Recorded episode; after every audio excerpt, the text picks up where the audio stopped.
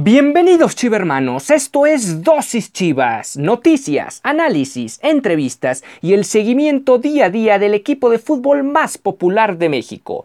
Yo soy Ricardo Romano Corona y diariamente inyectaré tu dosis Chivas. No olvides que puedes sintonizar nuevos episodios de lunes a viernes a través de Spotify, Anchor FM, Apple Podcast, Breaker, Google Podcast y Radio Public. Y sin más que agregar, comenzamos.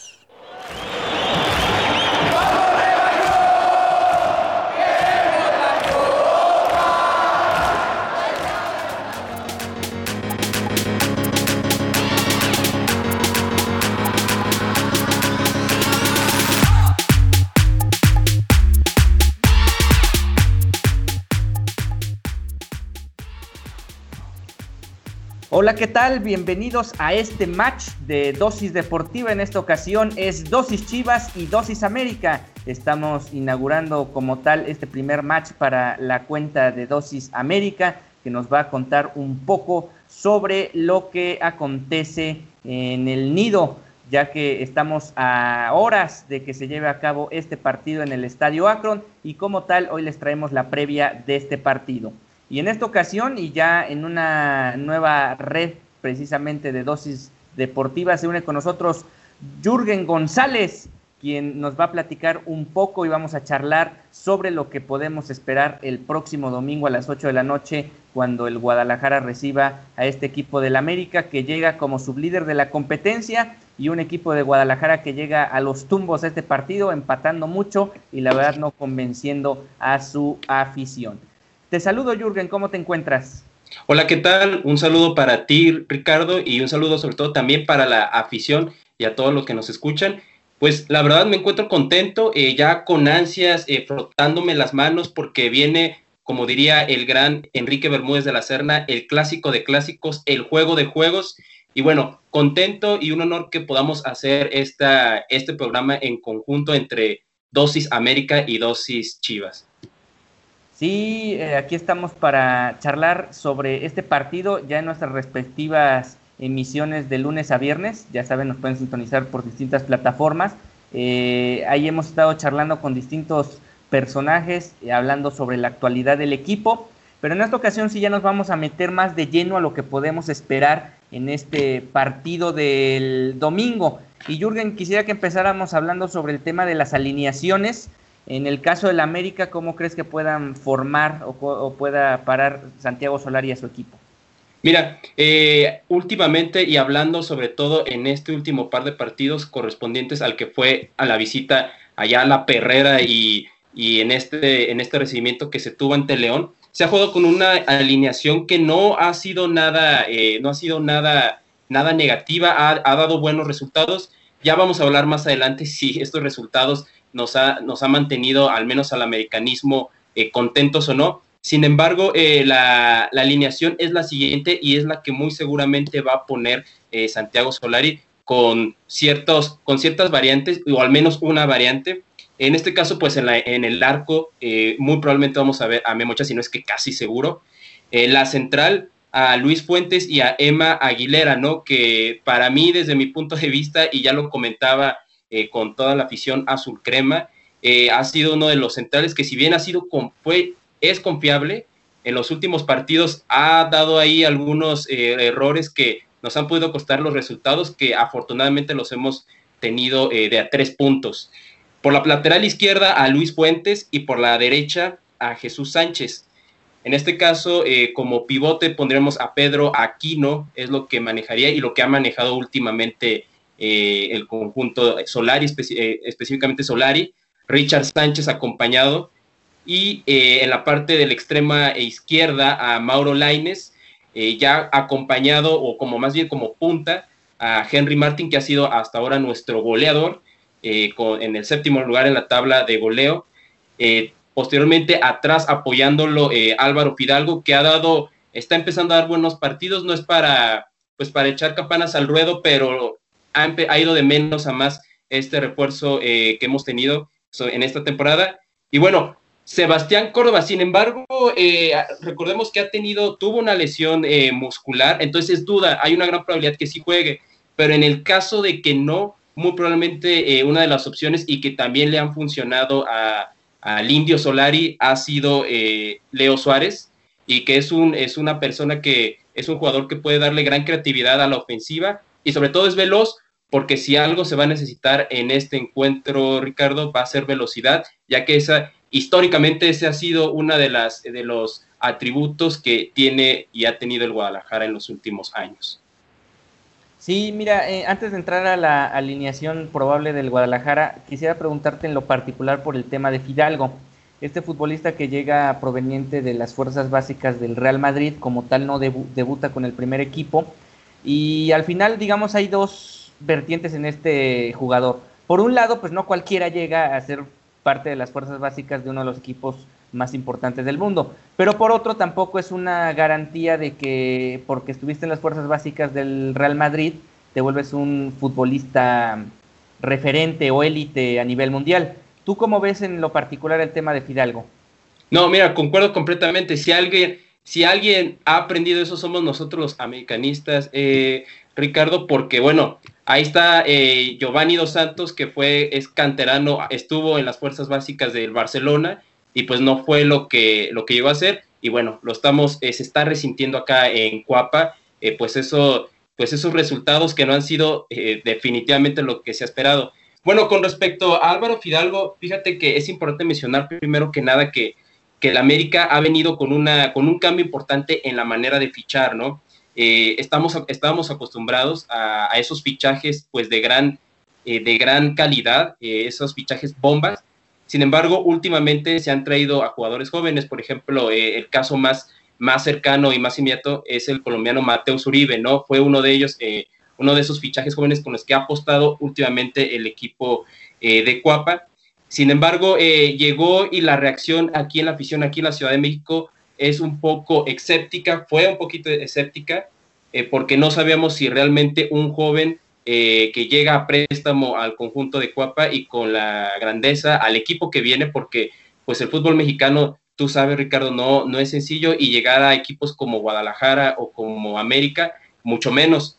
Entonces, eh, sí, te puedo decir que si dudaba, yo era uno de ellos, de los que llegué a dudar de, de pues de Fidalgo. Sin embargo, en estos últimos dos partidos eh, ha, sido, ha sido clave, o si no clave, ha tenido un rendimiento eh, pues ha pasado, ha pasado el examen, ha pasado la evaluación, por decirlo de alguna manera, que inclusive llegó a ser parte ya de, un once titular, si mal no recuerdo, en la jornada 9 eh, o 10, llegó a ser eh, de parte del once titular de la Liga MX. Entonces, todavía lo vemos con duda, pero estamos viendo que empieza a, adquirir ya esa responsabilidad de lo que representa vestir la camiseta y el jersey azul crema. Entonces, te puedo decir que con el tiempo, pues vamos a ir pues vamos a ir creyéndonos eh, a este refuerzo que, pues te digo, vino con escepticismo y pues a la vez pues con esa ilusión, ¿no? De que vino, viene de la formación de una escuela como la es el Real Madrid. Sí, en lo particular yo eh, mantendría la incógnita de ver cómo se maneja en un clásico, al final es uno de esos partidos importantes de la Liga MX, él debe empezar a reconocer que este juego pues es de los más representativos para el club, para ambas instituciones en el semestre, más allá de lo que puedan hacer después en una fase final. Y habrá que ver cómo, cómo maneja el tema de la presión, considerando que sí, si bien es cierto, habrá un 25% del aforo en el Akron, pero tampoco estamos hablando del típico lleno en un, en un América Chivas o en un Chivas América, tanto en el Estadio Azteca como en el Estadio Akron. Y ahora sí, eh, te voy a dar un poco sobre lo que considero puede ser la alineación del Guadalajara. Antes sí quisiera apuntar que Víctor Manuel Bucetich, contrario a lo que ha sido muchas veces en su carrera, ha estado improvisando en la alineación del Guadalajara. En muchas ocasiones no ha tenido éxito, en particular con Uriel Antuna, que lo ha puesto por el costado izquierdo y no está rindiendo en lo absoluto por ese lado. Y eso hasta cierto punto me hace dudar de qué puede presentar Bucetich el domingo. Eh, basado en lo que ha sido los últimos partidos, Gudiño en la portería ya es un inamovible en el arco rojiblanco. En la central debe aparecer el Pollo Viseño, quien después del bajo nivel del Tiva Sepúlveda tomó la titularidad y se ha quedado ahí. Tampoco es que esté haciendo la maravilla como defensor central, pero por lo menos está cumpliendo. Y debe regresar a la titularidad de Iramier. Viene de una lesión o un, sí, una lesión e incluso una baja de juego en, dos de los partidos eh, más recientes del Guadalajara, o que tuvo participación él. E, e, él debe repetir en el, o más bien debe regresar a la titularidad, y el que debe irse a la banca es el Tiva Sepúlveda, quien en específico debió haber entrado a esa posición por el tema de la lesión de Mier. Como tal, Mier es difícil moverlo de un cuadro titular dado la jerarquía que tiene internamente es el segundo capitán de Chivas después de Jesús Molina y por lo tanto debe aparecer en el encuentro. Además de que este es el tipo de partidos donde no puedes estar improvisando tanto como espero no lo haga Bucetich para este duelo.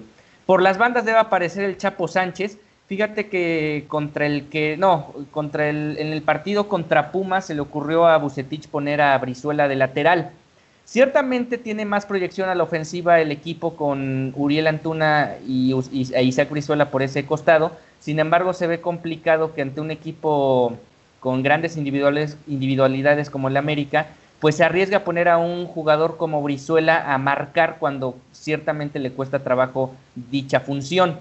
En ese sentido vería al Chapo Sánchez por derecha, por el costado izquierdo Alejandro Mayorga, aunque hay que rescatar que en el partido frente al Mazatlán jugó Miguel Ángel Ponce y parecía que Miguel Ángel Ponce regresó al partido como titular, dado que sacó el empate milagroso contra Querétaro a media jornada de la semana anterior. Entonces, por ahí, esa sería una de las grandes dudas, si es Ponce o Mayorga, yo me inclinaría que va a ser Mayorga el titular, en el medio campo, lo que también ha sido ya una absoluta constante con el equipo es la pareja de contenciones con Jesús Molina y Alan Torres. Jesús Molina, obviamente, como capitán, como baluarte de, ese escudo que debes tener en la conexión entre tus volantes ofensivos y tu línea defensiva. Ahí ha aparecido Molina, además de que tiene el plus de que te ha anotado goles de cabeza muy importantes a lo largo del torneo.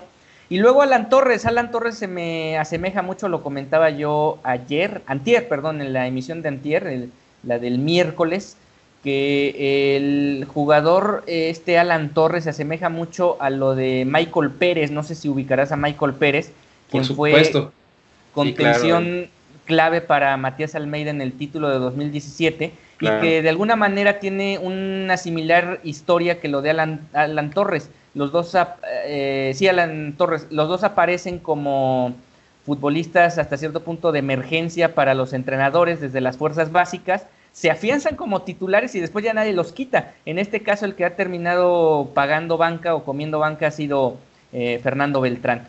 Ya más adelante, pues vendrán las dudas para Bucetich y en consecuencia para mí, porque tengo mucho, mucha duda de si va a volver a poner Antuna otra vez ya me parecería una necedad ponerlo por el costado izquierdo, pero igual vuelve a aparecer ahí.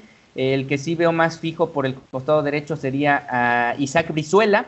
Y eh, en, como media punta debe aparecer el, futbolista Alexis Vega junto con JJ Macías. La otra variante que podría aparecer en este partido sería que volviera a repetir el asunto de Antuna a la banca, Isaac Brizuela por derecha como media punta o como volante ofensivo Jesús Angulo y Alexis Vega por el costado izquierdo, obviamente Macías como delantero.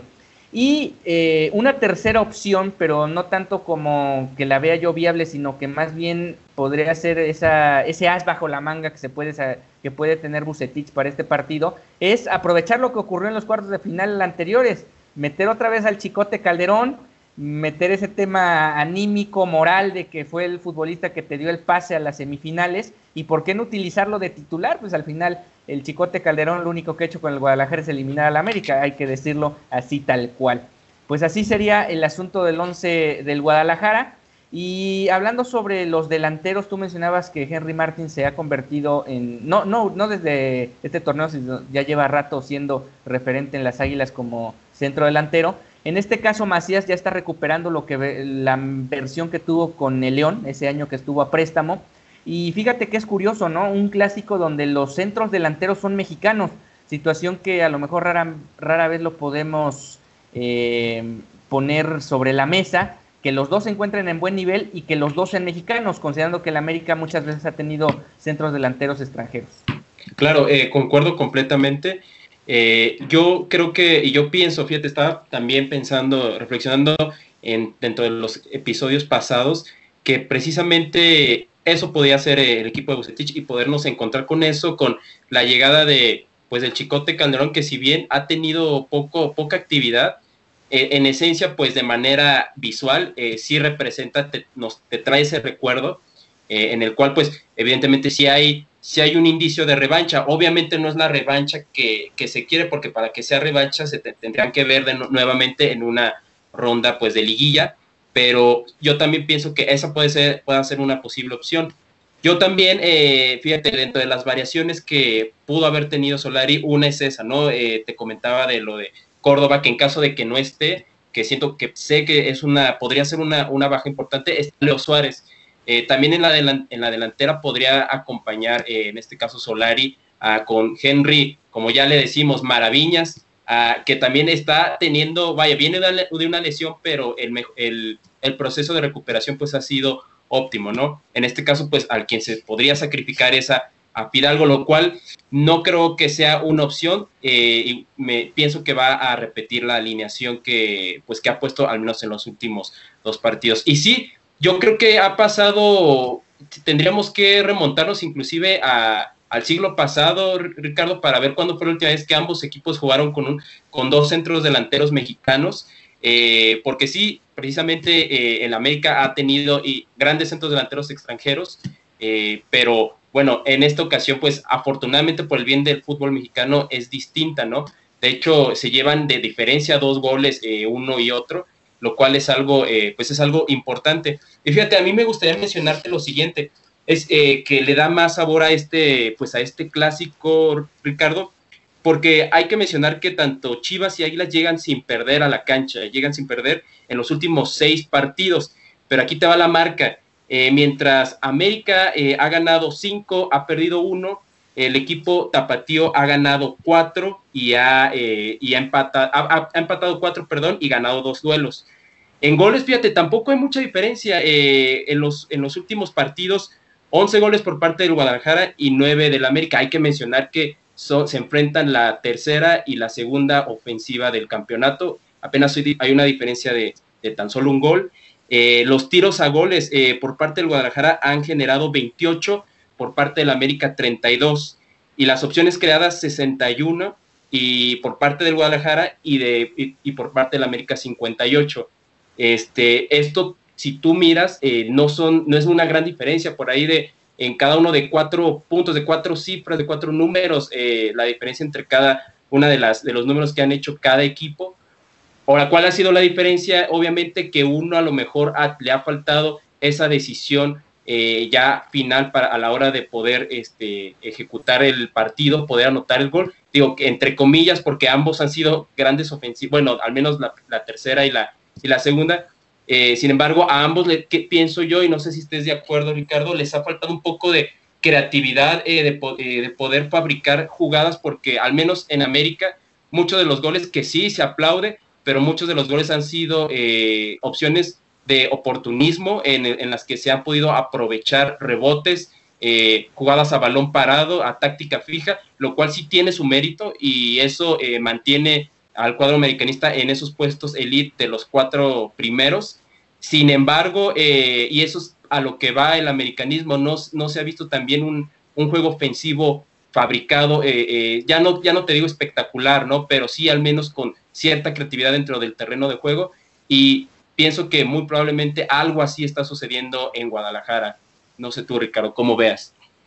Sí, fíjate que mm, tal cual lo mencionas, ese oportunismo que han tenido los dos equipos, en el caso particular del Guadalajara, ha sido una situación donde Chivas eh, sí será una de las mejores ofensivas del torneo, pero solo uno de sus delanteros ha anotado gol o múltiples goles, en este caso ha sido JJ Macías. El resto de los goles han sido anotados entre Jesús Molina y tres laterales, eh, Ponce, Mayorga y el Chapo Sánchez y muchos de los goles que han anotado han sido ciertas jugadas rotas que aparecieron ahí vacíos y pudieron disparar a gol.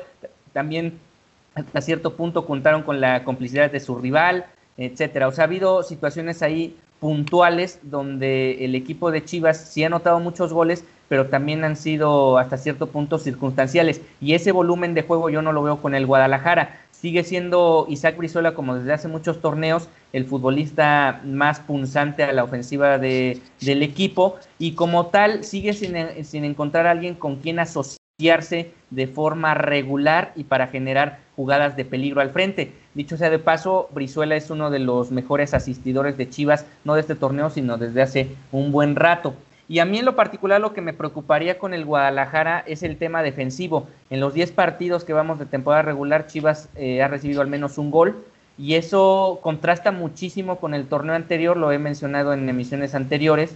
Chivas era de las mejores defensivas del torneo, eso incluso fue la clave para que pudieran vencer al América en los cuartos de final y poder avanzar frente a León e incluso darle pelea a León precisamente con esa esa virtud de defenderse bien. Y en este caso no, están sacando resultados eh, gracias a ciertas circunstancias. De hecho, ahorita tú también mencionabas el tema de que los dos equipos llegan enrachados sin conocer la derrota con la salvedad de que el Guadalajara, más allá de los cuatro empates y, las dos victorias, dos de los cuatro empates fueron en urgencia. Contra Querétaro y contra Necaxa se empató en tiempo de compensación y como tal los partidos estuvieron a punto de perderlos. Así que estamos hablando de que el Guadalajara sí llega con 12 puntos, pero quizás podría llegar con menos si no hubiera sido por esos par de goles tanto contra Necaxa como contra el equipo de los Gallos. Y ahora sí, pasando al tema del, digamos, el trámite del partido sí quisiera, aquí se me hace un tema bastante interesante, tal vez el más interesante del partido, en el estricto sentido de que para mí es una incógnita cómo pueda desarrollarse el mismo, ya que eh, está probado, al menos en el caso del Guadalajara, que cuando el rival lo ataca,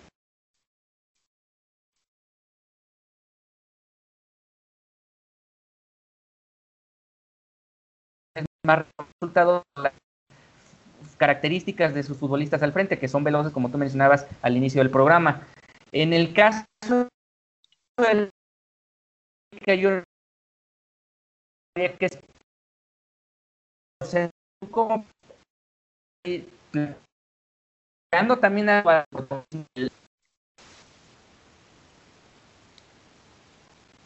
Disculpa, no, no alcancé a escucharte, Ricardo, lo último. Ah, sí, te preguntaba que cómo esperas a Solari en su planteamiento, que vaya algo similar a lo que presumiblemente va a ser el Guadalajara, que va a ser esperar al rival, o tú esperas que proponga el partido. Yo, yo lo que, mira, una de las, hay dos, hay dos opciones que puede hacer eh, Solari y que esto ya lo, la primera es, ya la hemos visto con el equipo de cuando Miguel Herrera estaba eh, en América, y una de ellas es eh, generar esa presión, eh, esa presión, morder el, en este caso el, al, equipo de Guadalajara, porque si algo se ha visto o se llegó a ver que se le lleva complicado al equipo tapatío, es, esa, es, precisamente esa presión, ¿no?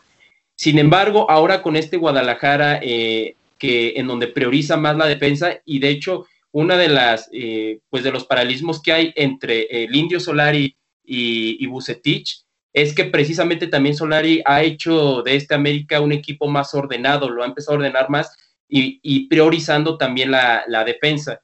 Que déjame decirte también que eh, de los puntos endebles que tiene el América, la defensa quizá podría ser la más vulnerable, ya que la gran mayoría de los goles que se, les, que, se le han hecho en, en, lo que va de la temporada han sido por esos, esos trazos largos, eh, balones filtrados a máxima velocidad y como ya decía, si alguien, si hay un equipo que tiene velocidad dentro de la Liga Mexicana, uno de ellos es el Guadalajara.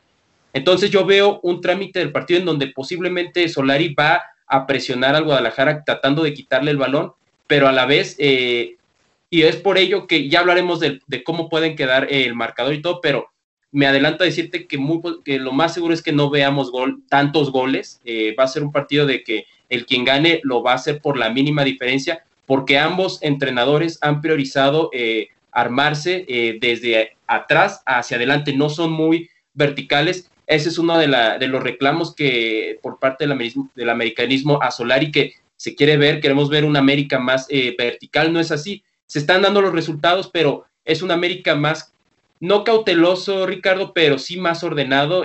sobre todo, el, yo creo que si bien no se ha tenido esa actuación circular eh, todavía eh, o redonda completa. Quizá la mejor fue contra precisamente en Cholos, allá en Tijuana, donde eh, se mostró un América muy, muy equilibrado en, casi todas las líneas, eh, por lo que pienso, eh, Ricardo, que muy probablemente ya analizó Solari también a, a Bucetich y sabe que pues Guadalajara se le complica a lo mejor tener esta parte de la iniciativa y poder generar al frente con, pues siendo el que inicie el ataque ofensivo. Y no, no descartes que veamos eh, a un equipo de América que eh, se lance a la descolgada o que le apueste también a la descolgada eh, para poderle ganar al equipo del Guadalajara allá en, en el Acre.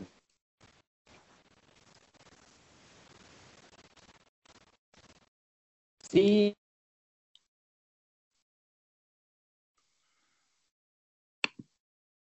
Mencionábamos que el Guadalajara no llega en su mejor momento, pero al final puede servir otra vez de tapadera para lo que está haciendo el, torneo.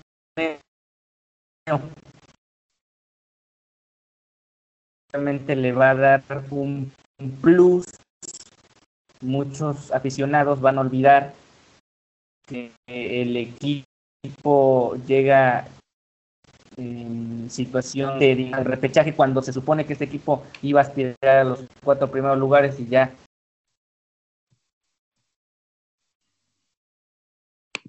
esta parte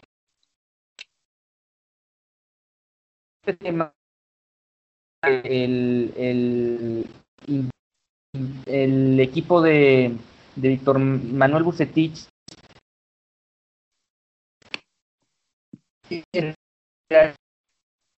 al inicio buscando al rival y el Guadalajara el contragolpe.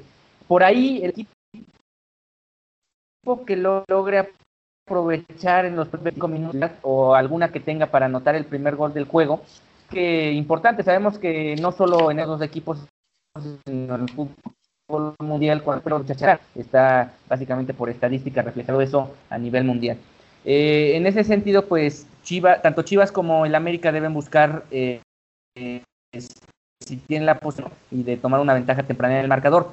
Todavía sumando algo que me dijo un invitado de ayer, que tanto el América y bueno, también el Guadalajara han sufrido en los primeros minutos del partido. El caso más reciente es el de el del América que pasan unos segundos y le anota gol el León. Es ahí donde probablemente se pueda fincar las oportunidades más importantes como para pensar que caiga un gol temprano y posteriormente no se haga válido este pronóstico de que se vuelva un partido de un gol o de dos goles de un 1-1, de un 1-0, un 2-0, sino que caigan más goles a partir de que las anotaciones caigan temprano en el partido. Si no es así, yo sí veo un Guadalajara muy calculador, esperando al América, buscando sus oportunidades al contragolpe, y de una vez te lo anticipo, si el partido al al minuto 65, 70. Créeme que Víctor Manuel Bucetich va a meter cualquier cantidad de mediocampistas, se va a olvidar de atacar porque él es de esos entrenadores que sabe que mejor no lo pierdo y sigo sumando. Considerablemente, yo estaba en las emisiones sin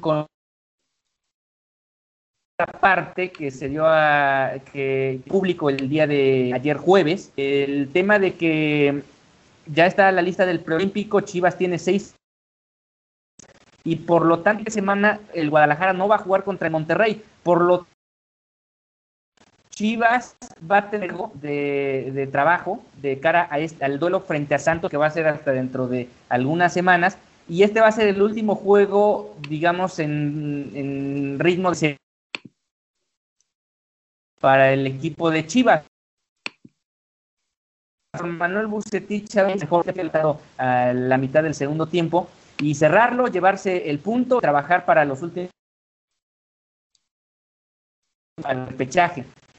Eh, ojo, porque yo sí considero que si Víctor Manuel Bucetich pierde este partido, obviamente también las formas van a contar incluso el marcador, pero no puede ser cómodo pensando que el lunes va a entrenamientos, dado que el equipo está, como ya mencionaba, en la tablita de clasificar y además no está mostrando ese fútbol que uno haga pensar que va a mejorar sustancialmente en la recta final del torneo. No sé cómo tú veas esta situación.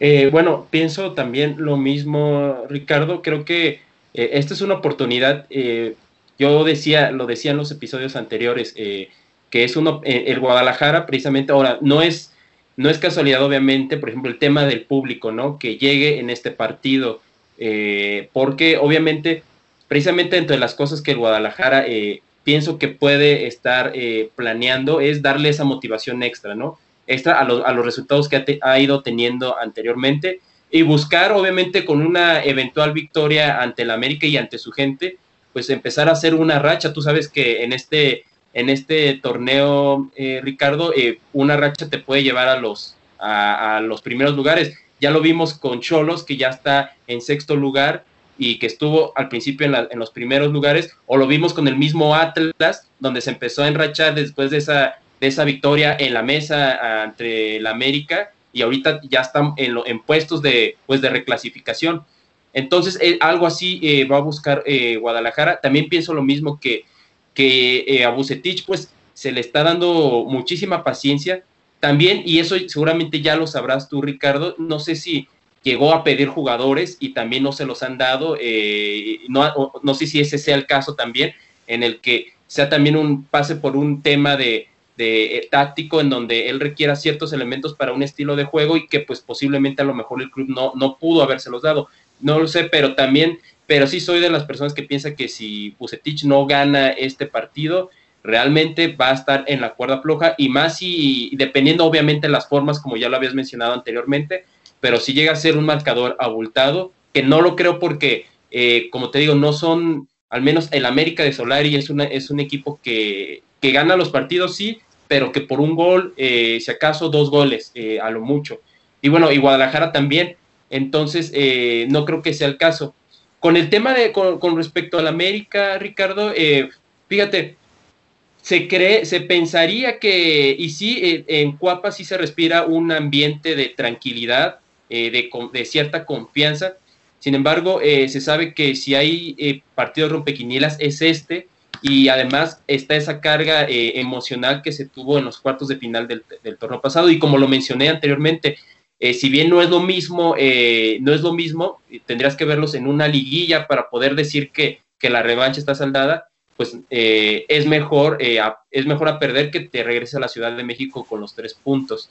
Entonces también pienso igual. Y con respecto a Solari, también si llega a perder, de por sí hay mucha gente dentro del medio que pues que son retractores, que todavía no se confía en él, digo, la misma afición, yo sí me está gustando cómo, eh, cómo está avanzando en su trabajo, pero yo soy de los de la idea que esta América puede dar mucho más de lo que está dando eh, ahora. Eh, sin embargo, creo que va en un proceso ascendente óptimo, correcto, pero si pierde contra, contra el Guadalajara el domingo, Ricardo, eso que está empezando a formar se va a ir para abajo. Sí, digamos, ahí es donde quería ir el tema. Eh, todavía no creo que Solari haya tenido una prueba importante en la Liga MX. Sí, perdió con el Monterrey, era hasta cierto punto su primer partido dirigiendo al equipo. Era además la casa complicada de los Rayados de Monterrey, que dicho sea paso es una de las plantillas más importantes de este fútbol. Eh, pero ah, de ahí en fuera ha tenido enfrentamientos contra equipos que no le han exigido tanto o que en el papel no son tan representativos en el, en el fútbol mexicano actual. Como tal, al final el Guadalajara tampoco es que esté llegando en su mejor momento, hay que ser reiterativos en eso, pero sí es el clásico y si pierdes el partido, pues al final te termina, te termina pasando factura porque no es lo mismo ir al lunes al entrenamiento con toda la tranquilidad de enfrentar la jornada 12, con la moral en alto, con la presión que llegas después de haber perdido el partido más importante, al menos eh, de forma pasional para muchos aficionados en el semestre. Y como tal, ahí es donde Solari tiene su primera prueba importante como entrenador del América. Veremos cómo la afronta, porque por ejemplo yo te diría que el entrenador anterior, Miguel Herrera, era de esos tipos que a lo mejor podría no tener el equipo en el mejor momento, a veces sí, a veces no, y aún así él comprendía perfectamente lo que era este tipo de partidos, tanto contra Pumas, Cruz Azul y el, propio Guadalajara, tiene un récord excelente el Piojo Herrera dirigiendo al América. No hay que irnos lejos, en el partido de temporada regular anterior,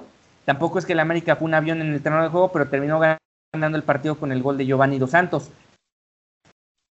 ahí es donde creo que Solari tiene que entender desde el banquillo, sobre todo en el tema de los cambios que llegue a realizar y las modificaciones también de los mismos que se encuentran en el terreno de juego, de la importancia que tiene y ser muy cuidadoso de lo que haga en este duelo, porque, por ejemplo, si hubieran llegado a perder ese partido contra el Puebla, pues ahí queda, ¿no? O sea, tuvo un mal partido el América y termina ganando el Puebla. Pero no es lo mismo perder contra el Puebla que perder contra el, Guadalajara, con todo lo que esto representa. Sí, concuerdo completamente. Esta es la primera prueba y aquí se va a ver que yo insisto, ¿no? Eh, muy posiblemente hasta pueda ser cruel porque es su primer torneo y está aprendiendo a jugar, eh, a jugar esta, esta clase de partidos y obviamente estará aprendiendo eh, a jugar las liguillas, pero evidentemente en el América, si algo se ha caracterizado esta institución, pues es eh, pues el que sea a la adaptación rápida, ¿no? Que sí lo entendió, eh, que así lo entendió eh, Miguel Herrera, ¿no? Como ya lo mencionas. Y, bueno, este es el primer juego y aquí vamos a ver si, si lo comprende, aunque ya, ya hemos visto que Solari, inclusive en su etapa de jugador, ha jugado ya ciertos clásicos guardando las completas proporciones. sin embargo, esta es la primera prueba y es la, y fíjate, los dos equipos, tanto Guadalajara como América, se les vienen eh, pruebas importantes, porque mira, en el tema de Guadalajara, eh, digo, de América, viene el clásico, y de ahí todavía tienes el partido contra Necaxa, que si bien es un equipo que no va bien, los partidos contra Necaxa y América siempre han sido eh, duros. Viene el mismo Tigres, que ya sabemos lo que representa últimamente, y bueno, y Cruz Azul, ¿no? Que es el, el super líder. Y evidentemente, pues el Guadalajara también, ¿no? O sea, viene Santos, que es de los mejores locales, eh, viene el Cruz Azul, que es el super líder, por ahí le viene Cholos, por ahí Rayados, eh, pues el mismo At, el clásico, y Tigres, ¿no? Cerrando con Tigres. Eh, definitivamente esto es algo que le pone más sabor a, este duelo porque de aquí viene el envión anímico que, lo, que, que, representa el ganar un, un, clásico, como ahorita lo, lo mencionabas tú, Ricardo. Entonces, pienso también que va a ser importante eso. Y hay muchos detractores viendo que ya se tropiece eh, Solari porque lo ha hecho bien.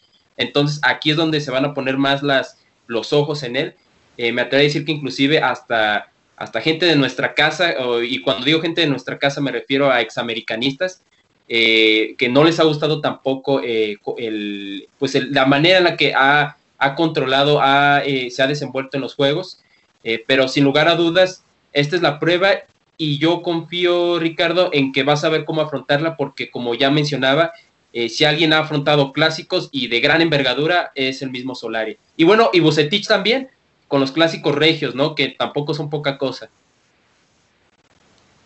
Sí, eh, en el tema este del calendario del Guadalajara, fíjate que una derrota de Chivas el próximo domingo eh, sí vuelve a Peláez en una situación bastante compleja porque él tendría la posibilidad, o más bien la oportunidad, de, que como, insisto, el Guadalajara no va a jugar con frente al Monterrey en la jornada 12, que se pospuso ese partido hasta abril, pues tiene la posibilidad de correr a Bucetich, entrenador de una manera el torneo y contra rivales que casi todos, a excepción de Tigres, se encuentran entre los ocho primeros de la tabla general. Y obviamente el único que no se encuentra son los Tigres, pero que seguramente va a terminar ahí. Entonces el calendario de Chivas es durísimo, empezando por el partido del domingo. Y por ahí, si Ricardo Peláez considera que Bucetich ya no da para más y que es un momento ideal que el nuevo entrenador hipotético llegue a trabajar dos, tres semanas con el, el conjunto y ya enfrentar el partido contra Santos con una cierta idea de lo que se pretende rumbo al cierre de torneo, pues sería la situación. Aunque también hay que decirlo, Ricardo Peláez a lo largo de su carrera como director deportivo no se ha caracterizado por hacer este tipo de, o tomar este tipo de decisiones de correr a un entrenador a media a media temporada o de traer a alguien importante como entrenador precisamente igual en, en la jornada 12 que sería en el caso de Chivas ya para o más bien que sería a Santos. Pero como tal, ahí está la contraparte de la familia Vergara, primero con Jorge Vergara, quien en paz descanse, y ahora Mauri, pues eh, siempre, se ha caracterizado la era Vergara de tomar decisiones viscerales. Entonces, pues la verdad es un partido de mucho morbo, sobre todo si el Guadalajara llegara a perder el encuentro. Y bueno, ahora sí, ya para ir cerrando esta emisión, me gustaría preguntarte un tema bastante curioso. Eh, digamos que ambas plantillas tendrán uno o dos o a lo mejor más futbolistas que no han rendido lo que se espera de ellos en, el, torneo con el equipo, en, distintos, en distintas etapas. Tú para, hablando sobre la América, para ti, ¿cuál sería este futbolista que no ha rendido como tal y que podría llegar a, sorprender? Tengo uno en la mente, pero seguramente eh, puedes decir otro distinto. Claro, bueno, eh, desde, desde mi punto de vista, eh, híjole, mira, voy, voy a sonar, voy a sonar inclusive eh, romántico eh, y puede ser una, este, posiblemente podría ser una, eh, una, obviamente una, una, pues una, una idea disparatada, Ricardo, pero mira, podría pensar que si llega a estar listo, porque ha sufrido, es, una, es, una, es un jugador que ha sufrido mucho de lesiones, muchísimo. Eh, es el mismo, por ejemplo, Gio Dos Santos, ¿no? Es, es en uno que... Pensaba yo. Es, es, es, bueno, para prueba de ello, en antes de los cuartos de final, en la temporada regular, te acordarás, donde gana el América. Eh, bueno, más bien, no en esa temporada, me estoy equivocando, sino en la pasada, donde ocurre esto, lo de Pollo Briseño y Giovanni Dos Santos, eh, tuvo un partidazo, tuvo un, partido, un excelente partido que desafortunadamente pasó esta jugada y, y pues fue otra de las lesiones con las que pues se ha batallado bastante con Giovanni Dos Santos. Él creo que puede ser uno de, la, de, las, de las posibles, vamos a decirlo así, revelaciones, ¿no? De los jugadores que, que no los conocías y se crecen eh, acá.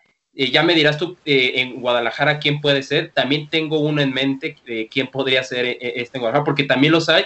Hay una banca interesante también Chivas.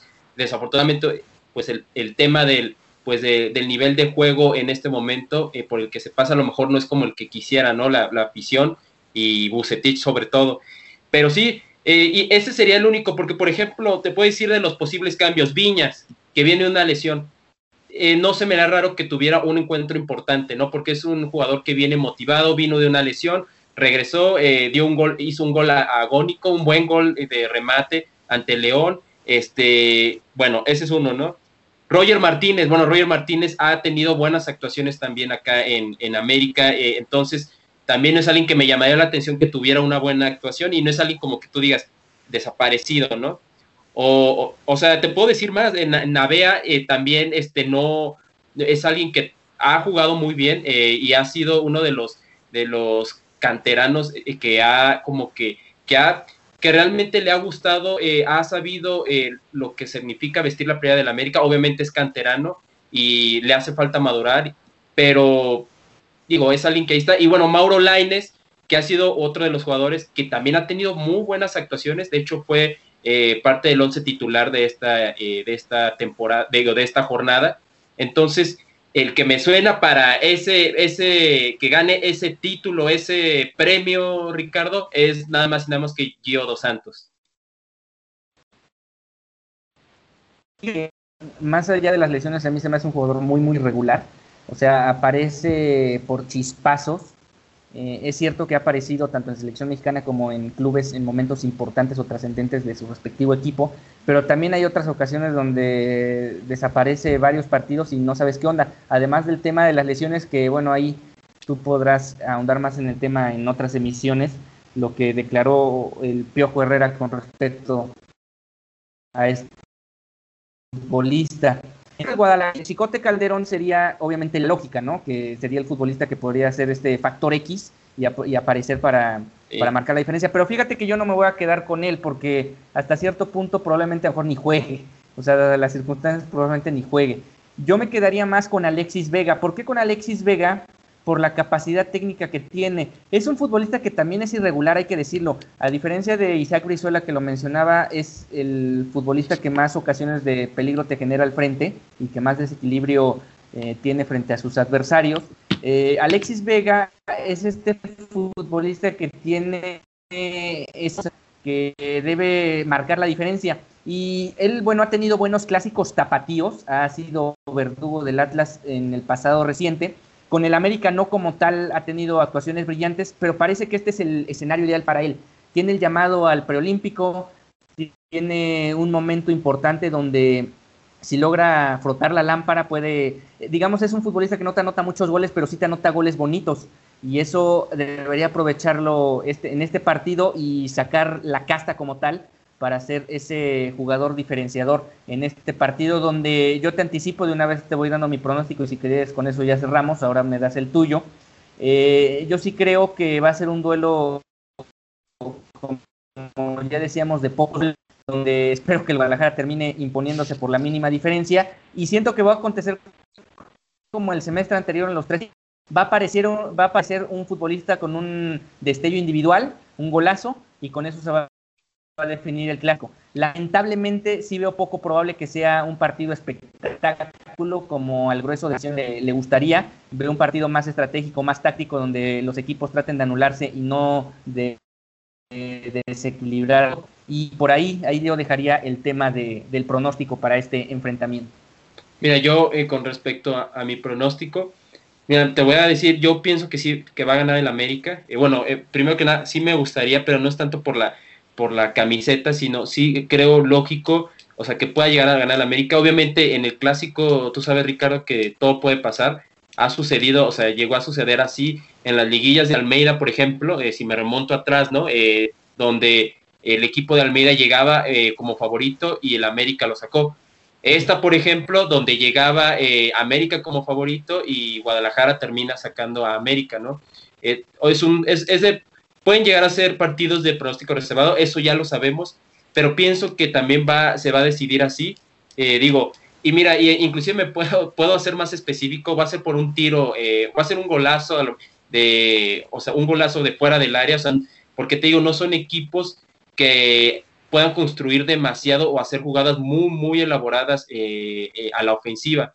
son más, bueno, te puedo decir que en el caso de América, digo, algo que nuevamente digo, lo reconozco, pero digo, me gustaría también ver eh, otro tipo de jugadas a la ofensiva. Sin embargo, la gran mayoría han sido eh, por jugadas a balón parado, eh, remates a larga distancia, ¿no? Que, por ejemplo, a Navedad, este, Roger Martínez, Leo Suárez, Chucho López, Richard Sánchez, por mencionarte algunos, que tienen buen pie y que le saben tirar muy bien de larga distancia. creo que a eso, eso es lo que muy probablemente vamos a ver, un destellazo así, y ahí vamos a acabar creo que más que un espectáculo, Ricardo, vamos posiblemente a ver un juego de ajedrez. Sí, a los que nos gusta ese tipo de, trámite de juegos, pues puede ser interesante, pero realmente uh, buena parte de, la afición al fútbol, no en general, no solo de Chivas y América, pues este tipo de partidos se vuelven aburridísimos, donde hay pocas opciones de gol en las porterías y como tal se disputa mucho en, en el medio campo. Pues muchas gracias, Jürgen. Fue un gusto estar contigo en este match de Dosis Chivas y Dosis América. Claro que sí, el, gusto es mío, Ricardo. Eh, igualmente un honor y, pues bueno, eh, que ojalá que sea un gran partido y también pues hacer un llamado a, las aficiones de que pues que ahora va a haber gente ya, o sea, tanto a la afición americanista como a la afición rojiblanca, pues que al final esto nos une. Digo, estamos hablando aquí eh, Dosis América, Dosis Chivas y estamos hablando bien y todo. Entonces, pues para dar el ejemplo y el llamado de que, digo, aparte de esa carrilla que, que puede ser, puede ser chistosa, eh, la podemos disfrutar, pues que no pase de ahí y que termine siendo al final un partido, pues que nos una y más en estas épocas. Así que bueno, muchas gracias Ricardo y un saludo a toda la afición. Y esperemos que esto no escale, que la violencia no llegue y que tampoco escale tanto de forma virtual, porque actualmente ya virtualmente se, se leen cada, cada expresión de insulto y todo que deja mucho que desear, ni tampoco y mucho menos en los estadios, en este caso en el Acron el próximo domingo. Pues ya lo saben, nos pueden escuchar tanto en Dosis América como en Dosis Chivas el próximo lunes, donde ya les traeremos el análisis completo y el resumen de lo que fue este partido de la jornada 11. Que tengan un excelente día, nos vemos el próximo lunes.